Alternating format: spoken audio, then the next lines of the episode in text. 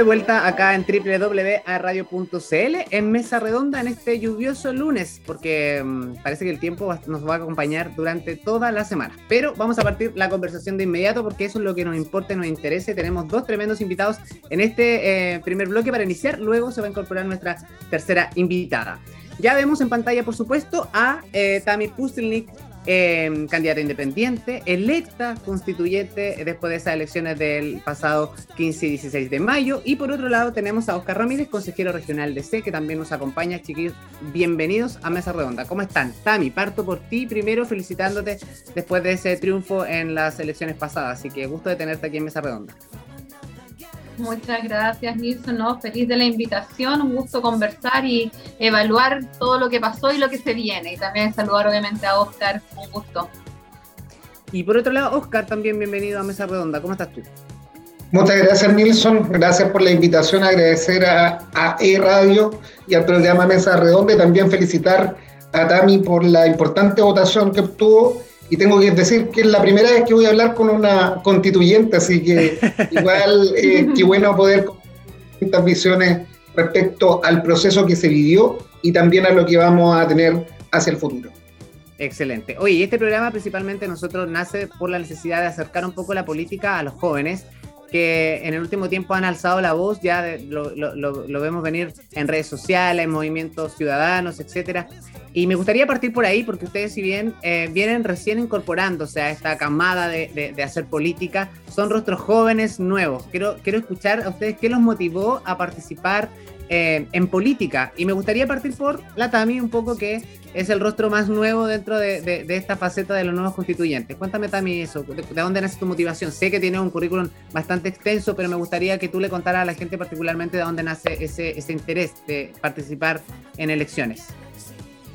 Sí, Nilson. Bueno, yo es algo que repetí durante toda la candidatura, ¿cierto? Durante la campaña. No fue que un día me levanté y dije, vamos, Tami, a la constituyente, sino que en el fondo para mí ser parte del proceso constituyente era ser coherente con el trabajo que he realizado, particularmente desde la sociedad civil. Tú comentas que tengo trayectoria, soy abogada especializada en derechos humanos y género, pero particularmente he volcado ¿cierto? mis conocimientos para trabajar por la disminución de las brechas y las desigualdades, particularmente de las mujeres, niñas y disidencias sexuales. Soy presidenta y cofundadora de una corporación que nace acá en la región del Biobío que se llama Descentralizada. Soy abogada pro bono para Fundación Iguales, que vela por la defensa de los derechos de la comunidad LGBTIQ+. Soy profe universitaria, me gusta mucho hacer clases. Entonces, en el fondo para mí, y es una frase que tenemos en la corporación, ser parte de este proceso constituyente fue no quedarnos mirando desde la vereda del frente, sino que aportar, intentar, ¿cierto? Y maravillosamente lo logramos, intentar aportar a este proceso histórico eh, con no solamente la mirada teórica, sino que particularmente práctica y en el fondo con este conocimiento de que al final no soy una mera espectadora de las desigualdades, de las brechas y de cómo el centralismo y la falta de perspectiva de género impacta no solamente en las políticas públicas, Nilsson, sino que en la vida de todas las personas. De todas maneras. Y Oscar, en tu caso, tú también eres muy joven. O sea, bueno, ahí Nilsson nos damos cuenta que el tiempo es bastante relativo, porque si a lo mejor nos pillamos con alguien de 16, de 16 años, a los 30 y, 30 y tantos ya no nos ven tan jóvenes, pero la verdad es que eh, en política sí me parece bastante bien que haya una irrupción de juventud y de compromiso. Y respondiendo un poco a la Tami que tiene la visión del mundo independiente, yo soy militante de un partido político, ¿ya? Entonces, eso también creo que es bastante importante poder congeniar las dos situaciones. Yo creo que los partidos políticos sí tenemos que hacer una autocrítica de que abandonamos un poco la sociedad civil. Yo por lo mismo, mi motivación parte de la indignación, porque Chile todavía es un país muy desigual muy injusto, pero no basta solamente con la marcha, no basta solamente con la indignación, sino que también hay que comprometerse. Así que por eso yo hace mucho tiempo ya me desempeño eh, como delegado municipal en Barrio Norte. Me gusta bastante el trabajo en terreno, también como desde el Consejo Regional, pero también con una mirada un poco más ciudadana. Yo creo que los partidos políticos deben dejar de mirarse hacia adentro, ver eh, por qué ya la sociedad por qué los independientes no votan por nosotros y poder caminar junto con ellos en las distintas demandas sociales. Mira, Ya ha pasado más de un año y medio del estallido social y las cosas todavía en Chile no han cambiado. Lo bueno y lo que rescato es que tuvimos una elección de constituyente en donde hubo un portazo al mundo político entre los independientes y eso es bastante bueno para la constitución que se viene, para poder generar un cambio en la relación de poder entre las instituciones y también las personas. Así que yo la verdad es que el resultado de la constituyente, pese a que mi candidata no va a lograr estar ahí, pero sí me llena de bastante felicidad el que haya ingresado la mayor cantidad de gente de centro izquierda, que la derecha no pueda tener el tercio para oponerse a las reformas que Chile hoy día necesita y que se ha manifestado durante tanto tiempo en la calle. Así que veo este proceso con bastante esperanza y también con bastante tensión. Y el primer llamado a los ciudadanos y ciudadanas de tener la vista en lo que va a ser este proceso constituyente, no dejarlo hasta ahí, sino que hacer el acompañamiento eh, respecto a lo que se va a hacer desde hoy en adelante cuando suman los 155 mujeres y hombres que van a escribir esta nueva constitución. Eso me gustaría preguntarte, Oscar, eh, tú como, perteneces a un, partido político, de, a la interna, me imagino que lo han conversado, ¿cuáles son las expectativas en relación al trabajo o desempeño de los nuevos constituyentes? Porque si bien hay varios independientes dentro de, de, de los que lograron el triunfo en las pasadas elecciones. Mira, la verdad es que yo creo que ahí nosotros, y qué bueno que este también, debe haber un trabajo constante desde la sociedad civil, también escuchando a los partidos políticos, yo creo que esta constitución la tienen que escribir, escribir todos y todas. Si bien quienes militamos en partidos políticos somos minoría, y de repente yo siempre cuando hago exposiciones, nosotros somos los bichos raros de la sociedad, porque hoy día comprometerse con un partido político ya es súper antipopular ya de partida cuando tú estás en un partido político te tachan de que, que, robaste, que hiciste esto y esto otro, y sobre todo para los que somos más jóvenes nos achacan todos los vicios que venían eh, de lo que era la antigua política. Entonces, nosotros vemos la constituyente como un proceso en lo cual los partidos políticos, sí, tenemos que estar a disposición de quienes ganaron. Ya no podemos tratar de los partidos políticos tener una cocina, negociar como se hacía en el Congreso, porque eso fue lo que la ciudadanía dijo que no quería en la constituyente.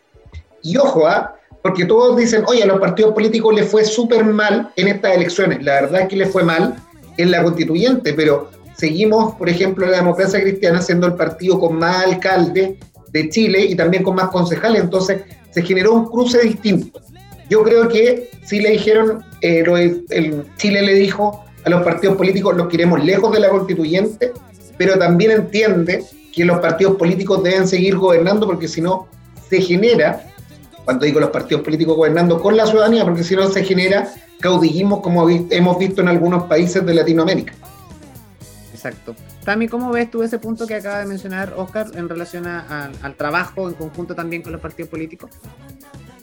Sí, para mí la verdad, Nilsson, es algo que dije durante toda la campaña. Acá toda persona tiene cabida. Eso es sumamente importante de decirlo, reconocerlo y llevarlo a la práctica. A mí me preguntaban mucho durante la campaña qué pensaba de aquellas personas que habían votado rechazo y que hoy en día fueran candidatos en su momento. Yo decía que era completamente válido porque algo que tenemos que tener súper claro para mí es que para darle la legitimidad que corresponde al proceso constituyente es importante que todas las personas se sientan representadas. Y tenemos que un 20% de la población en Chile votó rechazo. Entonces esas personas también tenían que verse representadas en la nueva constitución. Maravillosamente, como bien dice Oscar, la convención finalmente no quedó con un tercio de ningún lado. Y a mí eso me trae mucha esperanza, yo soy muy positiva en eso, porque al final creo que eso nos va a generar que las personas, las 155 convencionales constituyentes, nos sentemos a la mesa y realmente dialoguemos, conversemos y elevemos también el nivel de discusión. Acá, como decía Oscar, yo soy bastante positiva también, que espero que la que las mecánicas tradicionales del con que nosotros vemos normalmente en el Congreso no se den en la Convención Constitucional y particularmente que hayan llegado bastantes personas jóvenes, muchos y muchos y muchos independientes, espero que este liderazgo renovado también signifique elevar el nivel de discusión en un órgano tan importante como es escribir nuestra nueva Constitución. Sí, y eso es súper importante también porque muchas veces eh, se dijo y se leyó en la prensa, el mayor temor era eh, ver eh, cuáles eran las capacidades que iban a tener los candidatos a, em, constituyentes, ¿no? Porque decía, oye, si un ciudadano común y corriente se puede postular, cómo va a ser la mecánica. Entonces, como que mucha gente se restó de no participar porque creía que no tenía las capacidades para estar. Y el dato llamativo que tengo es que de los 155, 61 son abogados o tienen por lo menos 8 licenciaturas de abogados. Entonces, eso igual también de alguna forma nos da la seguridad de que efectivamente va a existir un protocolo y un sistema de trabajo conjunto. Eh, también me gustaría preguntarte si has tenido la posibilidad ya de, conversar con los electos eh, a lo largo de Chile, si ya tienen un grupo en WhatsApp, me gustaría como, ver la interna, cómo ha, cómo ha sido por último, no sé, mandándose... Estoy acá de los grupos de WhatsApp. mandándose memes o felicitaciones. Cuéntame un poco, caso. En la interna ya se han podido eh, entablar algún tipo de relación entre los 155. Sí, a ver, pero me voy a agarrar algo de que dijiste algo que es importante, por lo menos para mí aclararlo, que hayamos llegado a 61 personas, abogadas o abogados, mm. claramente significa que había un perfil que la gente quería, mm, pero a mí particularmente algo que yo siempre mencioné, yo creo que no es necesario ser abogada o abogado para ser convencional constituyente, creo que tenía harta relación con habilidades blandas que las personas también se estaban buscando como dentro del perfil y además es sumamente importante que sea multidisciplinario, o sea, qué bueno que la Convención Constitucional no la vamos a escribir puras y puros abogados, sino que hayan como economistas, personas de las artes, de las culturas, deportistas. Dueñas de casa. Dueñas de casa, personas cuidadoras, hay mujeres cuidadoras, ¿cierto? De una persona con dependencia, o sea, y eso, pues, los originarios, los, los escaños reservados, y esa representatividad ¿cierto? Multidisciplinaria, pero también social, cultural, profesional. Yo la encuentro maravillosa porque, de nuevo, la gente se va a sentir representada en los 155 personas de una u otra forma. Y ahora respecto a si que me he contactado con distintos convencionales constituyentes, la verdad es que sí, yo estoy súper agradecida porque en el fondo mi campaña yo creo que es el, el reflejo, la consecuencia de una campaña dialogante. Cuando yo salgo electa, candidatos, o sea, hoy en día convencionales acá del distrito nos hemos contactado, nos hemos escrito de claramente distintas listas para felicitarnos, para ver cómo podemos trabajar conjuntamente. Y eso, como decía antes, me, me da mucha esperanza, porque ya da lo mismo si eres de la lista del pueblo, si eres de la lista de la prueba, de la prueba dignidad. Acá todas y todos estamos abogando, espero, ¿cierto?, por hacerlo mejor la mejor pega posible para eh, tener una nueva constitución. Y obviamente dentro de mi colectivo a nivel nacional, que es Independientes No Neutrales, también hemos estado súper coordinadas las, mm. las 11, los 11 convencionales constituyentes que salimos y salimos electos. Y eh, hay una bastante coordinación, también algo súper lindo. Somos el primer país del mundo en tener una convención paritaria y por lo tanto ya tenemos un grupo, me preguntás por los grupos de WhatsApp, hay un grupo de convencionales mujeres feministas que ya estamos alineadas a nivel nacional y claramente de, distintos partidos políticos, muchas independientes, y eso de nuevo, esa, esas distintas objetivos que nos unen más allá del partidismo, más allá, ¿cierto?, de una lista en particular, creo que va a significar que podamos trabajar en conjunto y elevar de nuevo el nivel de debate y conversación. Qué interesante. Y otro punto que los quiero llevar es a la participación ciudadana. Porque qué, importante es, yo creo que el proceso constituyente también ayudó muchísimo a eso, a que ciudadanos comunes y corrientes pudieran ser candidatos, a que eh, se escucharan eh, las necesidades de la población. Y también tu trabajo, Oscar, también va ligado un poquito a eso, ¿no? Tú has estado en terreno, trabajando con, los vecinos. Eh, también creo que de alguna forma el estar atento y no, y no eh, desenchufarse un poco de la realidad que vivimos, muchas veces es la, es la mayor herida que tiene la política actual, ¿no? Que la, gente recrimina en eso. Dice, oye, pero si este político no tiene idea dónde está parado porque no sabe, no conoce la realidad, no sabe cuánto índice de pobreza, dice que los campamentos están erradicados, pero chuta, yo me, me, salgo a dar una vuelta y me encuentro con tres o cuatro campamentos. Entonces, también hay una una desconexión ahí. ¿Cómo lo ves tú? Nelson, mira, tú lo decías muy bien, la Tami también lo dijo, cuando tú decías que 61 abogados habían ingresado, yo por lo menos tengo, conozco a Maya Alves, fue mi profesor en lo de Conce, creo que aparte de ser abogado, abogada, tremenda mujer, también actuó en conexión con la ciudadanía, el mismo caso de Tami. Entonces, si bien yo creo que el perfil de quienes están en la constituyente fueron perfiles que totalmente estaban en sintonía con la ciudadanía, con demandas como por ejemplo el derecho al agua, el tema de la AFP, que, por eso te decía, a mí me pone contento y veo con bastante esperanza lo que pueda ocurrir en la nueva constitución. Ahora, respecto a los índices de participación, siguen siendo preocupantes. Ya eh, veíamos que tres comunas concentraban mucha participación, también hubo mucho de mito, yo me acuerdo que hubo un llamado por bastantes redes sociales, cuando creíamos que estaba votando poco joven, o que la votación no iba a cambiar, o que a lo mejor Chile Vamos podía ganar, se hizo un llamado de, muchas juventudes a que fueran a la urna.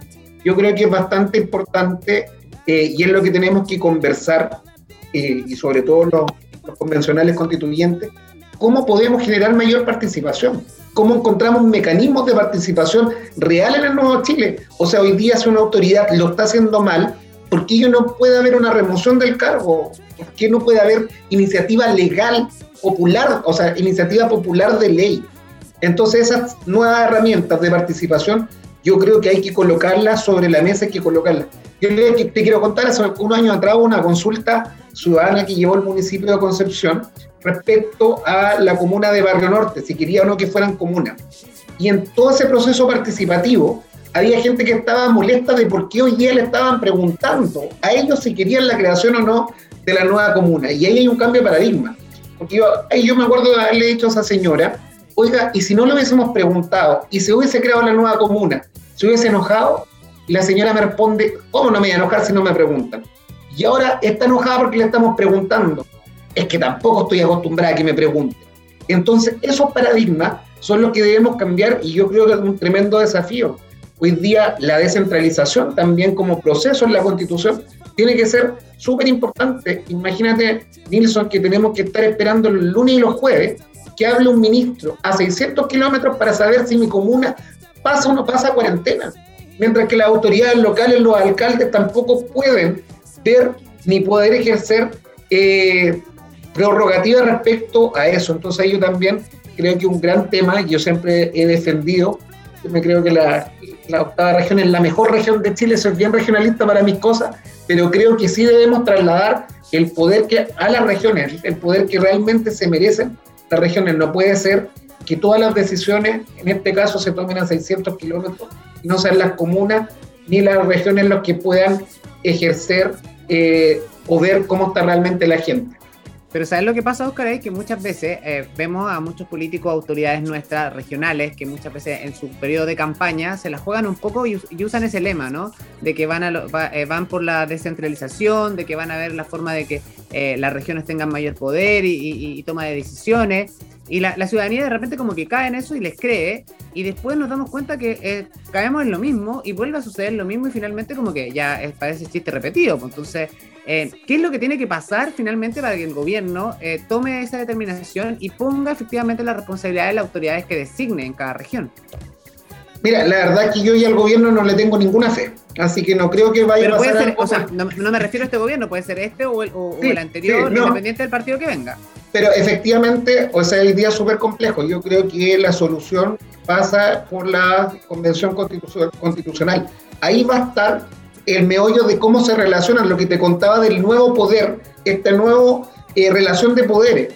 O sea, ya el paso de que podamos tener una elección de gobernador regional, ya tuvimos la primera, ahora vamos a la segunda vuelta, es bastante importante, pero hay que avanzar también sobre las facultades que va a tener ese gobernador regional. Imagínate que vamos a tener un delegado presidencial y un gobernador regional, que en la práctica este gobierno los quería colocar en el mismo edificio. Hmm. A lo cual muchos consejeros regionales dijimos, no, el edificio que está en Prat es el edificio del gobierno regional, en donde tiene que estar el consejo regional, que electo popularmente, con el gobernador o gobernador regional, que ahora también va a ser de elecciones. Pero hay que avanzar también en que haya más prerrogativas y también, por ejemplo, que muchos de los impuestos de las materias primas, hay una una, una ley de rentas regionales para que también se puedan financiar y no solamente el, gobierno regional tenga los recursos que de Santiago deciden enviar a la región para que él lo administre. Exacto. Tami, ¿cómo lo ves tú? ¿Crees que la nueva constitución va a poder también enfocarse un poquito en eso, en, en, buscar esta descentralización y darle un poquito más de, autonomía y poder a la región? creo que no, es que crea que un poco, creo que la constitución tiene un papel fundamental en descentralizar efectivamente nuestro país, el territorio, ¿cierto? El poder en las distintas regiones eh, a, nivel nacional. A ver, hoy en día en la Constitución eso es algo sumamente importante. Entender que hoy en día la Constitución señala que Chile es un Estado descentralizado. Entonces, una pregunta que es súper válida es ¿cómo vamos a lograr en un nuevo texto constitucional, ¿cierto? La descentralización efectiva si ya la constitución actual lo dice. ¿Qué es lo que tenemos que cambiar? Y en ese sentido yo soy partidaria que una nueva constitución reconozca a las regiones como unidades políticas. Y eso significa, en el fondo, que vamos a poder tener una descentralización efectiva, no solamente política, sino que también administrativa y también fiscal. Acá, como bien mencionaba Oscar, o sea, hoy en día las elecciones, ¿cierto?, del gobernador o gobernadora regional es un tremendo avance. Hay una descentralización política, efectivamente hay que analizar mejor las facultades, hay que ver esta figura si es necesaria o no del, del designado presidencial. O sea, hay que avanzar todavía desde un punto de vista político, pero tremendamente un avance el hecho de que por primera vez en la historia las personas que residen en una región van a poder elegir a su máxima autoridad regional. Entonces, eso es democracia y eso es representación. Desde un punto de vista administrativo, acá Oscar decía, tenemos que esperar los lunes y los jueves para ver las decisiones a 600 kilómetros de distancia, pero no nos olvidemos que al final la pandemia o sea, visibiliza una realidad de punto de vista políticas públicas que siempre ha sido muy centralizado.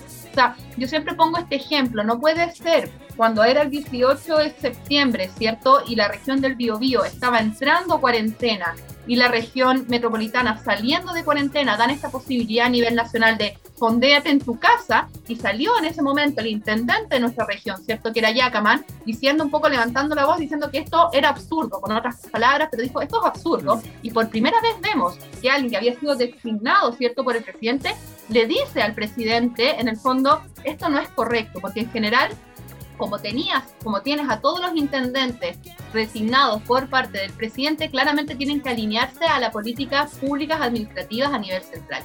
Y eso también es un tremendo avance que tenemos que buscar a través de la nueva constitución y obviamente desde un punto de vista de fiscal, lo mismo que decía Oscar, o sea, que también tener autonomía desde un punto de vista del presupuesto. No sacamos nada con tener una gobernación, ¿cierto? Y que además establezca políticas públicas si no tenemos las lucas o decidimos efectivamente cómo vamos a invertir las lucas en nuestro territorio. Claro, y finalmente cada territorio sabe las prioridades que tiene y dónde quiere designar esos recursos, porque no cuando vienen los recursos impuestos para tal cosa que a lo mejor hay unas cosas que no son necesarias todavía, ¿no? O que no tienen mayor urgencia.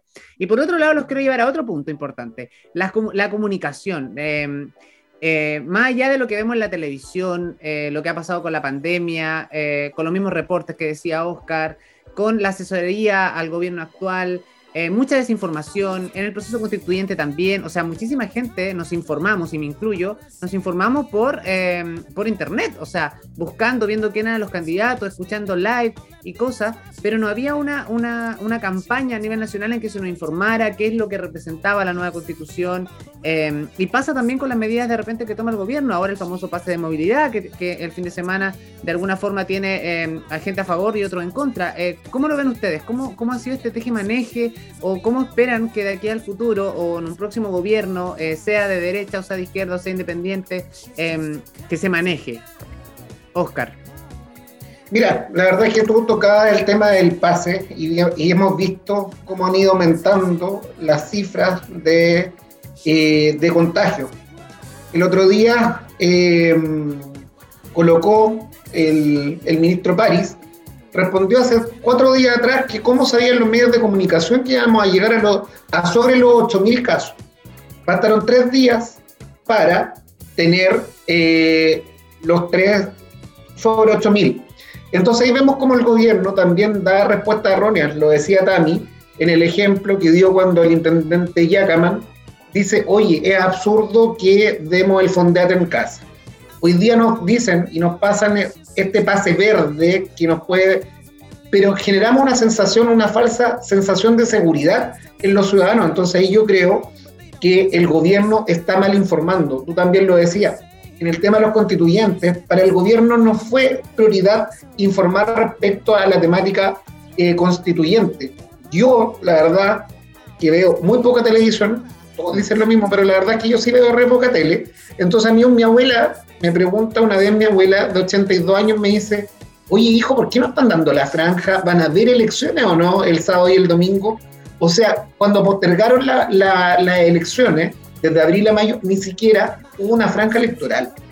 Entonces eso también llama a la desinformación. Y yo creo que cuando hay una época de elecciones, que es donde la democracia finalmente se termina de ejercer, debemos los gobiernos y todos los ciudadanos debemos estar atentos. Así que yo eh, valoro sí bastante lo que son las redes sociales. ¿Por qué? Antes estábamos acostumbrados a la política del monólogo. El político se paraba en una plaza, gritaba y decía lo que pensaba y nadie le podía responder. Mm.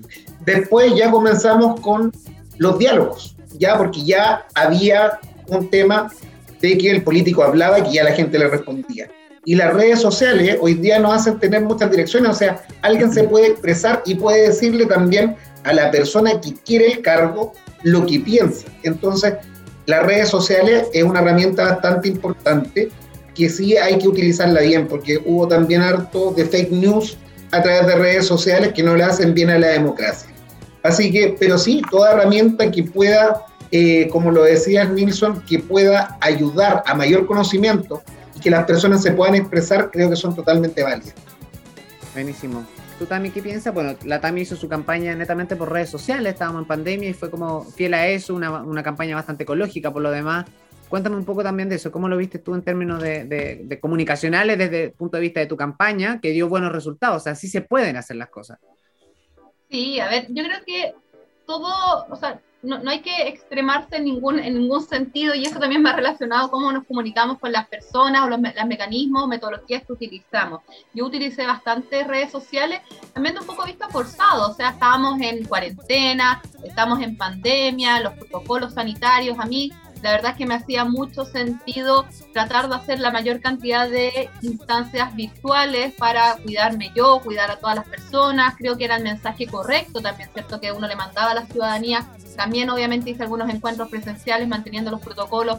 Fui a algunas ferias, fui a algunas, algunas ciudades, eh, algunas, perdón, algunas comunas a, a hablar con personas pero creo que en mi caso particular, y soy súper sincera, Nilsson, o sea, el, el, perfil, ¿cierto?, de personas que principalmente votaron por mí son personas que usan mucho redes sociales. Entonces yo me di cuenta, como que soy una, era una candidata 100% independiente y al momento de los patrocinios yo pude ver el rango etario promedio de las personas que me patrocinaron, yo sabía que era entre 18 y 45 años. Por lo tanto, todas esas personas usan redes sociales. Pero claramente me tenía que hacer cargo de aquellas personas que no tienen redes sociales o ciertos, ciertos lugares, ¿cierto? De nuestra región, de nuestro distrito, donde no llega Internet o donde no hay fácil acceso a Internet. Y eso también, obviamente, uno como candidata, obviamente ahora como convencional electa, tengo que hacerme cargo al momento de generar los espacios de conversación o participación ciudadana para que obviamente todas las personas tengan cabida. Sí, de todas maneras. Y lo otro que le quería preguntar un poco también eso, ¿cómo han visto ustedes eh, el manejo de la pandemia a nivel local? Porque igual tenemos autoridades locales que se han preocupado de eso. Y, también la ciudadanía, ¿cómo, cómo la, han visto ustedes que ha respondido? Eh, no sé si han podido sondear un poco, saber impresiones que tiene la gente, qué, qué, ha pensado de las medidas extremas como la cuarentena. Em, de repente nos parece chiste porque finalmente la gente lo asocia a un, a un, a un, a un poder adquisitivo, ¿no? De, de, buscar el realce de la economía, que te encierran dos semanas, te dan el 10% y te sacan a la calle y vuelven a aumentar los casos y nos vuelven a encerrar, viene el Día de la Madre y te vuelven a sacar. Entonces hay un poquito como que están jugando con nosotros. ¿Cómo lo han visto ustedes o cuál ha sido el feedback que han recibido? Oscar. Mira, la verdad es que tú resumiste súper bien. Yo creo que hoy en día no hay antecedentes claros de cuándo una comuna o un grupo de comunas pasa cuarentena y cuándo sale. De repente vemos que hay, eh, que hay casos, por ejemplo, la situación de Los Ángeles es bastante preocupante acá en la región del Biobío. Hoy día Los Ángeles, hace un par de días, ya superó un caso acumulado a Concepción. Entonces, y están con cordones sanitarios. Yo lo que siempre he dicho, yo creo que las cuarentenas son efectivas cuando son cortas en tiempo, que es lo que han demostrado estudios internacionales, y que las personas también hay que asegurarle ciertas necesidades básicas para que puedan estar encerrados. Por ejemplo, la alimentación, el pago de eh, los servicios básicos, que fue algo que, que, el gobierno se demoró, que era un proyecto de ley que impulsó la diputada Joana Pérez y que el gobierno, con un grupo de diputados y que tampoco el gobierno quiso aprobar entonces yo ahí lo que sí creo que el gobierno en el centralismo lo ha hecho bastante mal. No sabemos claramente cuáles son los indicadores cuando una comuna entra o no entra. Entonces, de repente, como decías tú, se genera este cierto juego. Ah, mira, se va a aprobar un nuevo 10% y viene el Día de la Madre. Y ocurre que, por ejemplo, en la región del Biobío, cuando volvimos a subir fue en agosto, cerca del Día del Niño, que nos sacaron de cuarentena y es donde se produce también un alza que lo han mostrado especialistas de la Universidad de Concepción. Desconozco qué ocurrió con el Día de la Madre, pero era cosa de ver el centro de mm. Concepción la semana pasada y estaba lleno. Y yo quiero decirles o anticiparles, apuesto que cuando veamos que estamos más cerca de la cuarentena, es cuando más gente va a salir a la calle porque va a empezar a comprar sus cosas básicas, los permisos bien no se entienden, hay adultos mayores que no tienen acceso a Internet, entonces dicen, si no hago mis cosas ahora, después cómo voy a poder salir si no tengo el, manejo de redes eh, o de Internet. Entonces es bastante complejo y sí destacar en la función, de, porque nos preguntaste por las autoridades. Yo mm. creo que los alcaldes y alcaldesas de, de, la, de la región y de las comunas, no hay muchas alcaldesas, pero principalmente los alcaldes, eh, han, estado, han estado bastante bien. Yo creo que han sido bastante certeros en la entrega de ayuda, han llamado al gobierno también y lo han dicho, por favor, cuando tengamos cuarentena, tengamos cuarentena real y efectiva. Mira, la verdad yo no estoy a favor de, las, eh, de los toques de queda, ¿ya? Porque veo desde el balcón que después de las 9, después del 10 de la noche, hay un sinfín de personas circulando que nadie las controla. Entonces, oye, si el gobierno va a llamar al toque de queda, que el toque de queda sea realmente efectivo y que no seamos algunos nomás los que están encerrados, mientras algunos siguen dando vueltas eh, por las comunas. Es que eso es el tema. Yo este fin de semana lo veía y le preguntaba a mi cercano, incluso yo, yo salí también de, de, la comuna, dejé el campo y volví em, con, con el, el, permiso de movilidad, por supuesto, pero también me llamó la atención, no, en ninguna parte estaban fiscalizando, o sea, no había fiscalización. En el centro cuando vamos sí hay personal de, de la Seremía de Salud que de repente te, te, te, para y te pide tu, tu, tu carnet de identidad, pero más allá de eso no sé, o de repente te miran como el permiso casi, eh, me, pasaba cuando iba al supermercado, que yo decía, ¿cuánta gente entrará con un permiso falso si el guardia no se toma el, el, segundo o el minuto en corroborar de que efectivamente el permiso es del día, que corresponde a la persona? O sea, como que la persona hacía así y lo dejaban pasar. Entonces, también la gente dice, y el chileno, convengamos que el chileno es muy pillo y siempre se las va a ingeniar para, para como zafar la ley. Y de alguna forma eh, eh, lo hace. Entonces, si no están las medidas rigurosas, o por ejemplo las fiestas clandestinas, o sea, hoy, hoy recién, esta semana he visto que carabineros se llevan a los integrantes de las fiestas clandestinas, pero lo, vi, lo vimos en las noticias semana anterior en que los carabineros llegaban, se paraba la fiesta, notificaban a todos los involucrados y, calabaza calabaza. Entonces, igual las medidas de repente, si fueran un poquito más extremas y la gente, la ciudadanía dijera, chuta, yo no quiero pagar una multa de 5 millones de pesos porque hice un carrete clandestino, me cuido. Entonces, eh, lo veo desde ese punto de vista. Tami, no sé a ti qué te pasa o cuál es tu percepción en relación a la pandemia en nuestra región.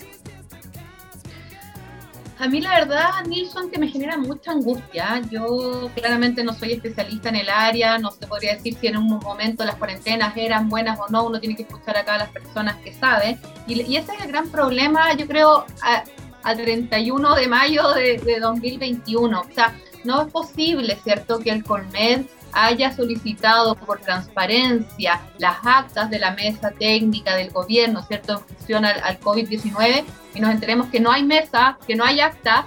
Entonces, más allá de entrar a cuestionar o criticar, ¿cierto?, las medidas que se han tomado, ni siquiera sabemos por qué se están tomando. O sea, como bien decía Oscar acá, cuáles son las razones, entender un poco, o sea, la transparencia es tan importante y eso ha generado la desconfianza que hay a la clase política en general, tratando de llevarle un poco lo que conversábamos antes. Entonces, si nosotros queremos entender por qué mi comuna en particular está volviendo a cuarentena y no nos entregan esa información básica por la cual se nos están coartando nuestras libertades, que valga la redundancia, son derechos fundamentales que nos están limitando, ¿cierto? En base, uno podría decir, justificadamente a una pandemia y toda la, crisis sanitaria que vivimos, pero la verdad es que ni siquiera sabemos cuáles son las razones técnicas por las cuales mi comuna en particular se está yendo a cuarentena, es donde a uno le genera no solamente la desconfianza, sino que esta inseguridad, esta angustia particularmente a mí, porque uno dice, ¿qué es entonces, qué es lo que podemos hacer? ¿Qué es lo que sí funciona? Lo comentabas en un, en un comienzo, la gente no cumple las cuarentenas, pero ¿por qué no cumple las cuarentenas? Entrar a entender o analizar la razón de, mm. de ello. O sea, ¿es porque simplemente no queremos y somos todas las chilenas y chilenos rebeldes? ¿O porque existe un porcentaje importante de la población que no puede quedarse en la casa si no hay una ayuda efectiva para quedarse en la casa tranquilamente desde un punto de vista económico y decir, no hay problema, no tengo que ir a trabajar. ¿Qué pasa con, las mujeres, con las mujeres que trabajan de forma informal? Todos, hombres y mujeres, pero mm. hay una gran población de ellas que somos mujeres, ¿cierto? Que trabajan de forma informal, trabajadoras de, de, del hogar. O sea, hay mucha población que no tiene cómo sustentarse si no sale día a día a trabajar. Y la forma como hemos visto más encima, ¿cierto?, de que las, las, las, personas estamos financiando esta, esta pandemia es con nuestros propios ahorros, o sea, con nuestros ahorros, ahorros previsionales o con nuestros ahorros de seguro de mm. Ahí entonces cuando uno dice, hay algo que no está bien, de nuevo, yo no soy especialista, te estoy diciendo cómo yo me siento, a mí me genera angustia porque hay algo que no me cuadra, que no entiendo, que no hay una renta básica universal para que la gente le dé seguridad de quedarse en la casa, y aún así cuando solicitamos la información, nadie nos dice las razones o los argumentos por los cuales se toman. o definitivamente cuando tú accedes a los bonos y cosas, simplemente no calificas, no tienes la, ficha de protección social, etcétera, etcétera, y finalmente uno se queda de brazos cruzados. Oye, ha estado muy interesante este primer bloque de conversación en Mesa Redonda eh, junto a Tami Pusilnik y Oscar Ramírez. Vamos a ir a una pausa musical, pero antes tengo que saludar a nuestro oficiador oficial de Mesa Redonda. Saludamos a Pedidos Ya porque eh, la aplicación de delivery más importante de Chile también está en la región del Biobío, por supuesto. Ya no es necesario de que salgas de tu casa para tener todo lo que quieras en el supermercado, eh, la botillería, farmacia y mucho más. O sea, lo que quieras, el negocio de barrio, por supuesto, también está pedido ya para que te lleven todos tus productos a la casa. Si no tienes la aplicación, muy simple, descárgala desde eh, tu dispositivo móvil para que puedas acceder al mundo de beneficios que tiene pedido ya. Siempre están regalando descuentos, así que imperdible, chicos. Descarguen la aplicación y disfruten de la rica comida porque es felicidad instantánea comer en, tiempos de pandemia. Gracias, Pedido ya, por ser parte de Mesa Redonda. Oye, nosotros vamos a ir a una pausa musical y a la vuelta vamos a seguir conversando. Y dos temas muy importantes que me gustaría abordar a la vuelta junto a nuestros invitados. Em, la seguridad, la credibilidad y también eh, hechos de violencia que últimamente hemos visto en nuestra población, que también se conlleva un poco a la salud mental de nosotros los chilenos en este periodo de cuarentena y pandemia eh, que ya lleva más de un año en nuestro país. Así que no se vayan, a la vuelta seguimos conversando aquí en Mesa Redonda.